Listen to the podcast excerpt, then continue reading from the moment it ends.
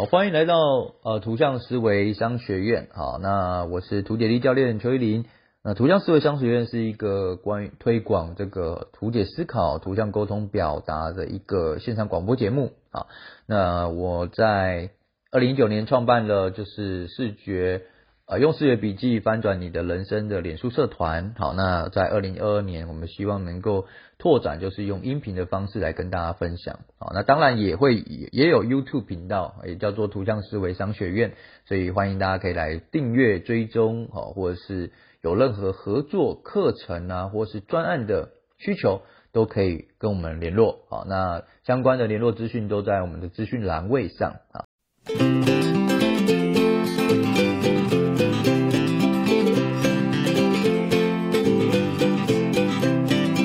那今天呢，继续的来针对这个这本书哈，今年推出的这本书《涂鸦吧，用视觉模板翻转人生》。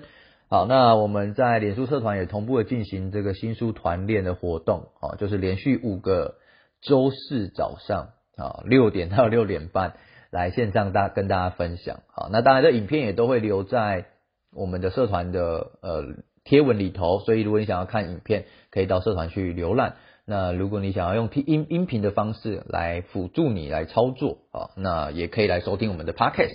好，那当然，如果你手边还没有这个笔记模板，好，那建议可以购买书籍，啊，来来获得这个模板，因为书里头有一个 QR code 啊，里头分享了我自己常用的一些模板的部分，包含我最喜欢用的叫做视觉模板，好，视觉笔记的模板。好，那我们就会针对这视觉笔记的模板来逐一拆解，跟大家做说明。好，跟大家做说明。那当然，里头的更多细节你要搭配书书里头的示范案例，或是详细的做一个介绍，可能会更清楚。好，那 podcast 的部分比较是让大家知道它的一个概念，好，一个操作的概念。好，上一个单元我们跟大家介绍的就是视觉笔记的这个起手式，哈，分类、签名，好，然后这个日期等等的资讯。那今天呢，我们来到这个图像的部分，啊，叫做画出两个关键角色。好，如果你手边已经印出了这个模板，或是电脑前面，啊，电脑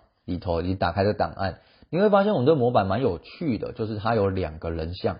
啊，左右两边最下方左右两侧各有一个人像，啊，各有一个人像的轮廓，啊，所以呢，基本上你也不用特别画了，因为你已经我已经把人像。画出来了，所以当你把它印出来之后，你其实可以快速的加工这个人像里头的表情啊、发型啊、服装等等，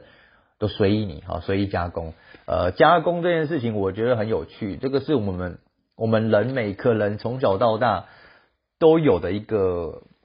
本性啊，或是一个喜好。所以以前在课本的时候，你就喜欢把孔子戴个墨镜啊，好这个。孟浩然加个爆炸头啦，哦，就是加工，啊，或是我们小时候很喜欢这种着色本啊，因为一块一块涂完颜色之后，哎，一个作品就还蛮完整的呈现的，所以后来大家也都熟悉，像这个大人的涂鸦本，哈，秘密花园，每一个区块你就着一点颜色，着一点颜色，好，那整个完成其实还蛮壮观的，哈，还蛮漂亮，好，所以一样。我已经把轮廓画给大家了，所以你可以随意的加上表情、服装等等的特色来完成这两个图像。好，那今天要跟大家介绍就是这两个图像要画什么，然后为什么要特别放这两个图？好，这两个图。那在介绍它这个详细内容之前，必须跟跟大家说一件事情，就是。啊，不知道大家有没有观察到哈，我们人都比较呃喜欢看跟人有关的讯息，好，这个好像有点绕口令这样哈。比如说一张海报，这张海报可能就是一个呃非常美丽的风景照，好，那一对比另外一张海报，它一样是风景照，但是这风景照里头有人，可能是背着登山背包正在这个爬山的一些登山客。哪一张海报比较能够吸引你的注意？啊，通常大多数人会选择有登山客的。为什么？因为我们本身是人嘛，所以我们就会优先去观察或是关注那些人在做什么，他为什么会在那里，他的表情是如何，然后他有什么样的行为动作。同样道理，你会发现在呃很多的那种甜点商品上哈，如果它的 D N 就是它可能是卖一个泡芙啊，一个就是泡芙的照片，另外一个就是一样的泡芙照片，但是在这泡芙的照片上面加上了眼睛跟嘴巴啊，那哪一个会特别吸引你的注意啊？大多数人都会选择有眼睛跟嘴巴这个泡芙啊，因为感觉它很可爱，感觉它跟我们很亲近。哦，它不是只是一个泡芙，不是一个食物而已，它好像是一个角色。好，所以这种概念，我想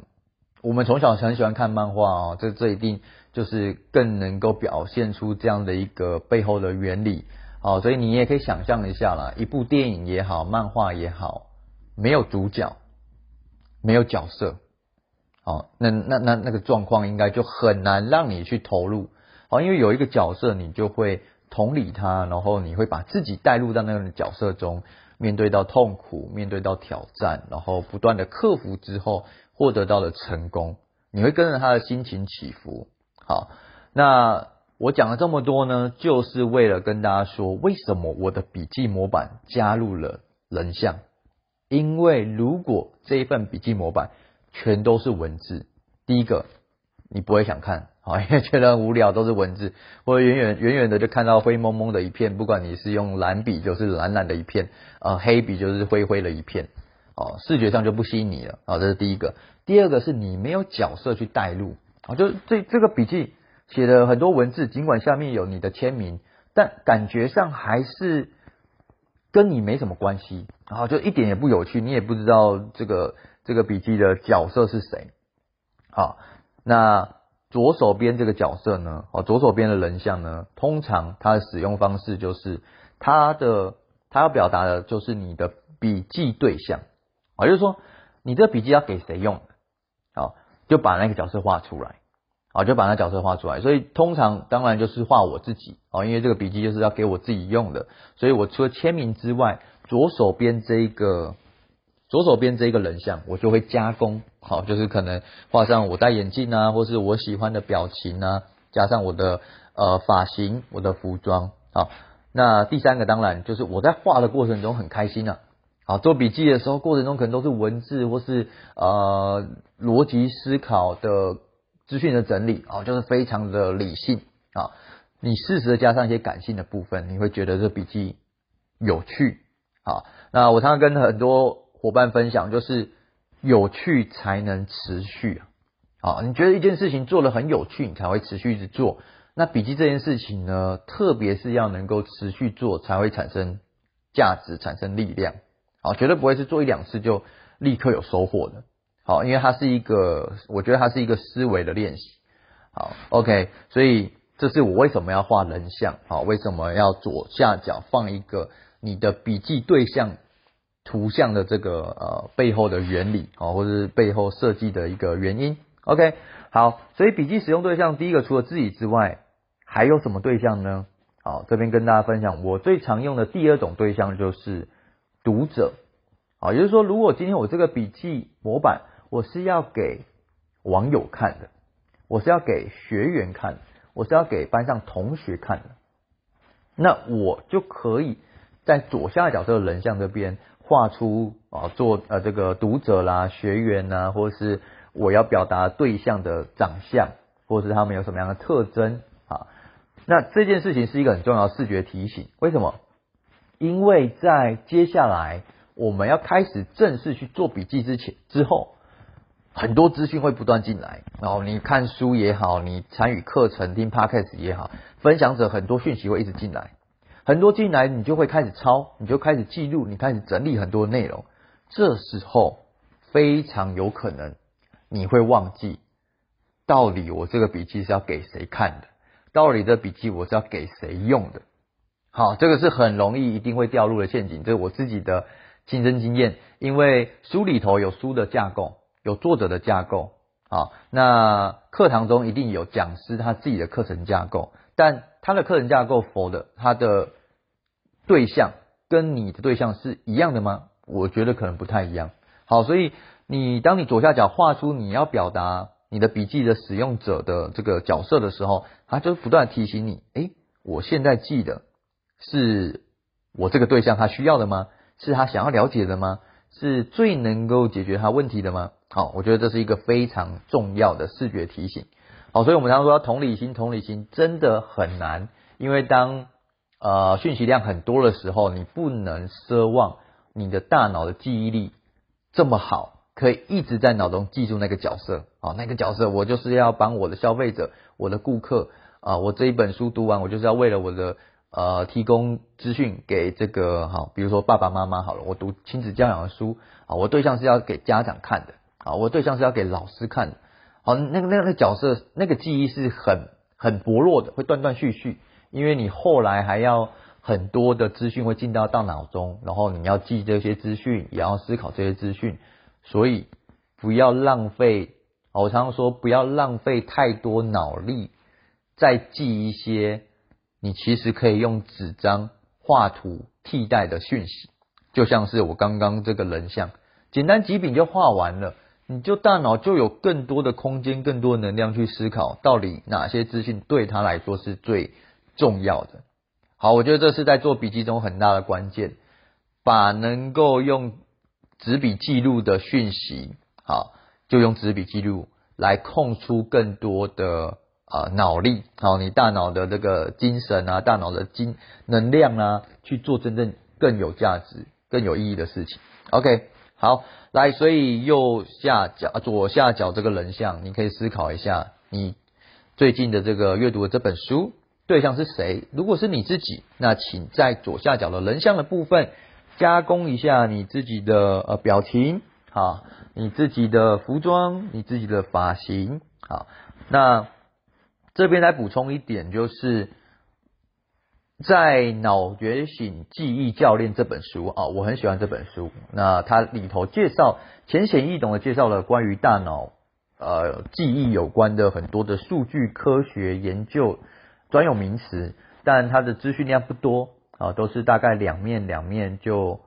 就介绍完了啊，所以你读起来会蛮轻松的。OK，那它里头提到的。左右我们大脑记忆的关键有三个，一个叫做连结，一个叫做频率，一个叫做强化。好，那我这边特别提到表情这件事情，其实就是所谓的强化。好，因为根据研究，让大脑觉得有趣、幽默、好玩、轻松的资讯，比较能够转换到长期记忆里头。好，比较能够转换到长期记忆里头。那大脑一旦觉得无聊、无感，无趣，然后严肃，啊，这样的资讯就很容易被排除在外。那这其实是一个蛮简单的道理，因为我常跟大家说，我们大脑是一个非常耗电的器官，哦，非常消耗能量的器官，因为它的重量可能只占我们身体的百分之二，但是它的消耗的能量占我们整个人体的百分之二十，哦，所以它小小一个，但是非常耗能。所以，因为它非常耗能，所以通常它会以省电的模式，就像我们手机会开省电模式一样。好，所以它如果觉得一个讯息太复杂、太难懂，然后它会做一个评估，就是我把这个大脑的机能量投在上面，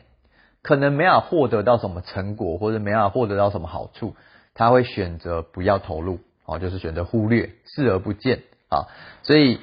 如何？如果你的笔记一看起来就哦好严肃好无聊，那很自然的你的笔记通常就不会看第二遍第三遍了哈。所以我会喜欢加入人像，特别是表情，因为只要有表情的呃只要有表情的讯息，大脑就会觉得有趣，好就觉得好玩，好所以你可以学一些漫画的表情。那之后呃我也再把一些我常用的表情也也分享到社团中。啊，那如果你想要参考表情，我推荐一本书，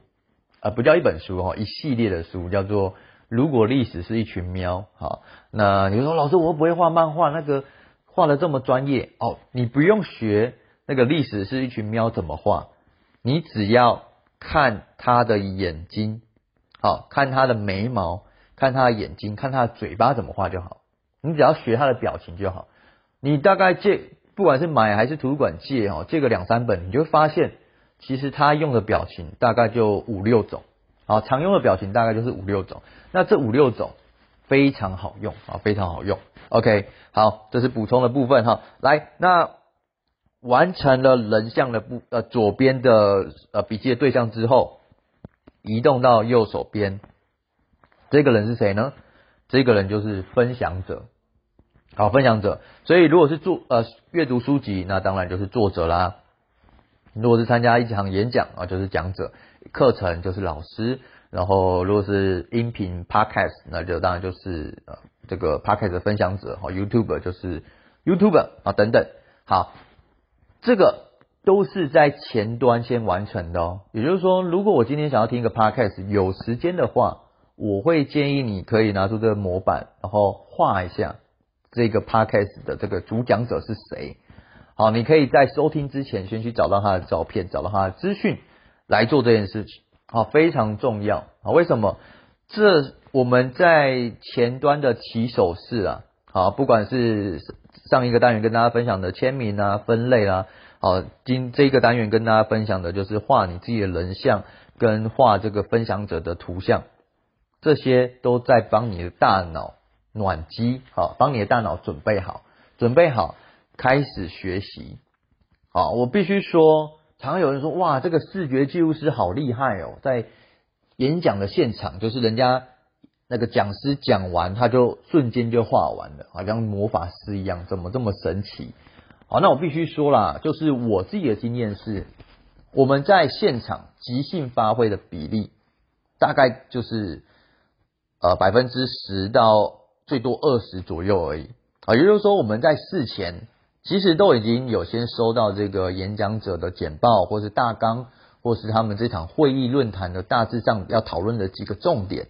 然后事前呢，我们都会先去找，哎，相关的图有哪些，相关的素材有哪些。我们会在啊笔记本先画好草图，甚至我们在事前就会在大张的这个海报纸，啊，先把标题画出来。所以到了现场，等于是把我们的草图呢。放大，然后比较完整的呈现在那张记录纸的海报上。好，所以视觉记录师、专业的视觉记录师都不可能是啊没有准备在现场立刻听就立刻完成的。好，就连正式的专业的视觉记录师都是如此，那更何况是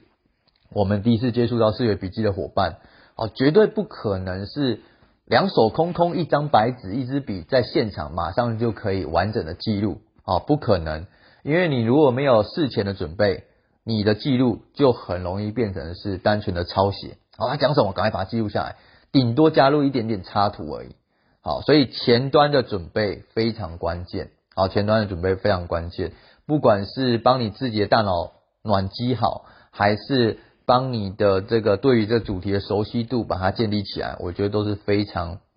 不可以啊不可忽略的暖身的阶段哈，就像运动一定要暖身一样，学习也是啊，学习也是。好，右下角这个人像就是作者，作者或是分享者，那你必须要画他的图像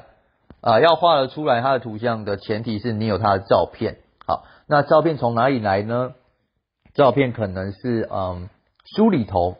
有些书里头会有照片，好像我的书我就没有放我个人照片，我就放我的 Q 版的人像。好，那当然了，之前也一度也想说要不要放自己的照片，觉得难得出一本书哦，总是有自己的照片比较正式一点。但那时候我又想起我小时候有一个梦想哦，就是小时候看那个漫画哦，那个。书呃第一页就是会有作者的介绍，然后作者每一个漫画家尾田啊，或者井上井上大大啊，都会画他自己的 Q 版人像，或是漫画家的这个自己自画像等等，我就觉得哇，很很很酷哦，我觉得超级厉害的。然后那时候心里就想说，有机会我出一本漫画，我也要把我自己的 Q 版人像放上去。好，那当然了，就是距离出漫画有一段距有有一段不小的距离，也许未来。有一天，我们可以用呃图解商业书籍的这个主题来出一本漫画，好，但是我想说，既然这次出了这本书，那我就把这样的一个梦想啊，透过这一本书偷偷的来圆梦一下啊，所以像我的书里头就没有 Q 版的角色，好，那你要找我的照片怎么办？你就必须可能要上网 Google 一下啊，邱依林图解力教练你可能就看到我的 FB，看到我的粉砖，看到我的官网等等。那在这次搜寻的过程中，哎，你就从比较被动的啊，反正讲者是谁啦，哦，就是就照抄他的名字，变成主动的要去搜寻他的照片啊，去 Google 一下他的图片有哪些，来去选一张你觉得最帅的哈啊，来去看一下。好，那来来就来去把它描绘出来。那当然，你要描绘这个作者、这个分享者，绝对不可能只看一秒就画得出来嘛。你一定要可能来回反复的在纸上、跟电脑或者手机前面来回反复的看个一分钟、两分钟嘛。好，所以无形中你对于他的连接，哎，就更深刻了，哦，就更强烈了。哦，因为你们彼 彼此就算不是面对面真人面对面，你好歹照片面对面的来回好几回了，啊，就对他蛮熟悉的，而且也比较有连接。好，不是这本书画完了，作者是谁？脑中没有画面，没印象，哎，谁呀？还 真的不知道是谁哈，因为你连他的照片都没认真正眼瞧过哈。但是你画这个图，你就必须认真的去看，哎。哦，原来他的眼角有一个痣啊！啊，原来他眉毛还蛮粗的啊！啊，原来他的发型长什么样子？哦，蛮有趣的。OK，那除了画分享者有这个有趣的价值之外，还有第二点，我觉得也是蛮重要的，就是你在搜寻他的过程，你就会发现更多的资源，比如说，诶，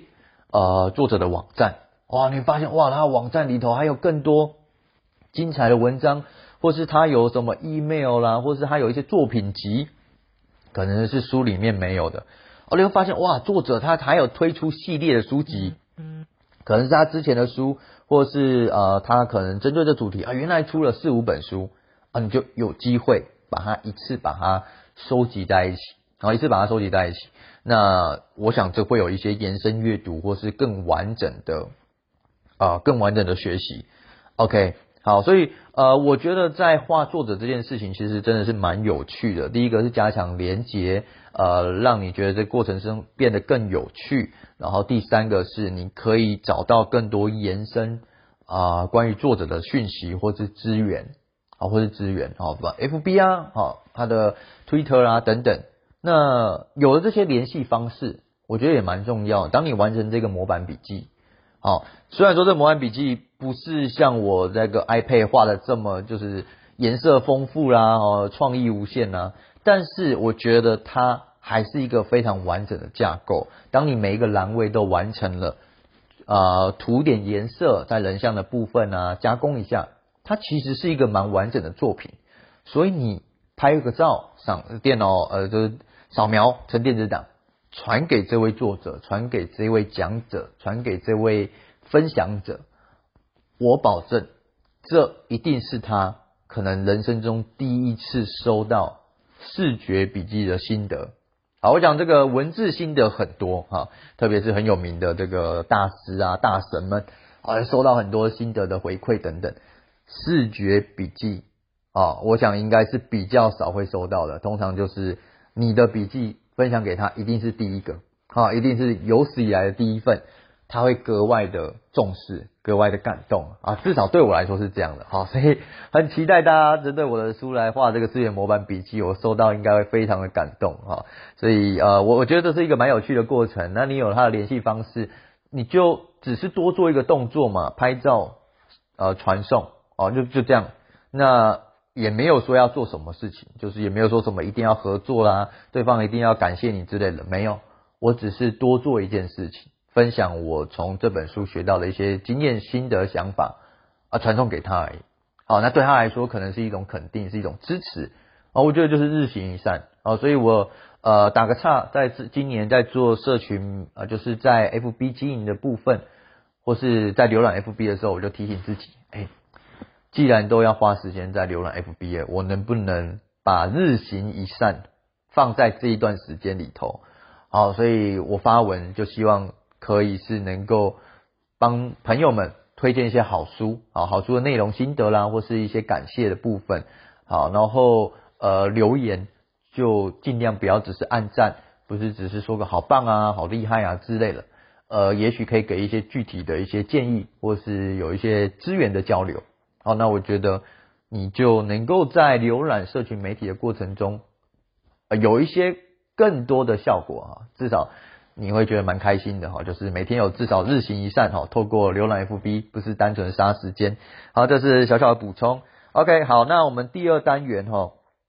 就来到这边，就是画出两个关键角色，左下角的这个人呢叫做笔记的使用对象，所以使用对象可能是你自己，也有可能是你的读者、你的分享者啊，你的分享者，所以。画出这个角色，他会提醒我们自己，我们到底为什么要读这本书？读完这本书，我整理的内容到底是要给谁看、给谁用的？好，那就会延续到我们在下一个单元跟大家说的，你要从这本书里头解决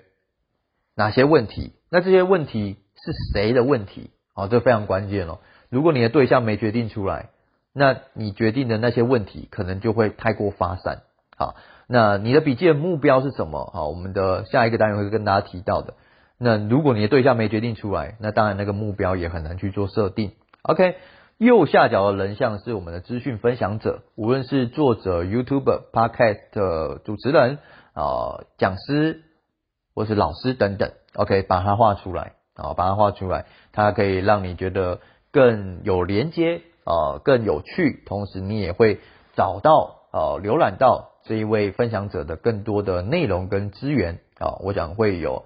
更主动的学习，好，更主动的学习。OK，好，那我们的第二单元新书团练的资讯就到这边啊，期待你完成之后呢，哎，一样就是可以跟我分享啊，不管是用涂鸦吧，用视觉笔记翻转你的人生这个脸书社团，或是资讯栏位的 email 都可以跟我交流喽。那我们就期待下回再见，拜拜。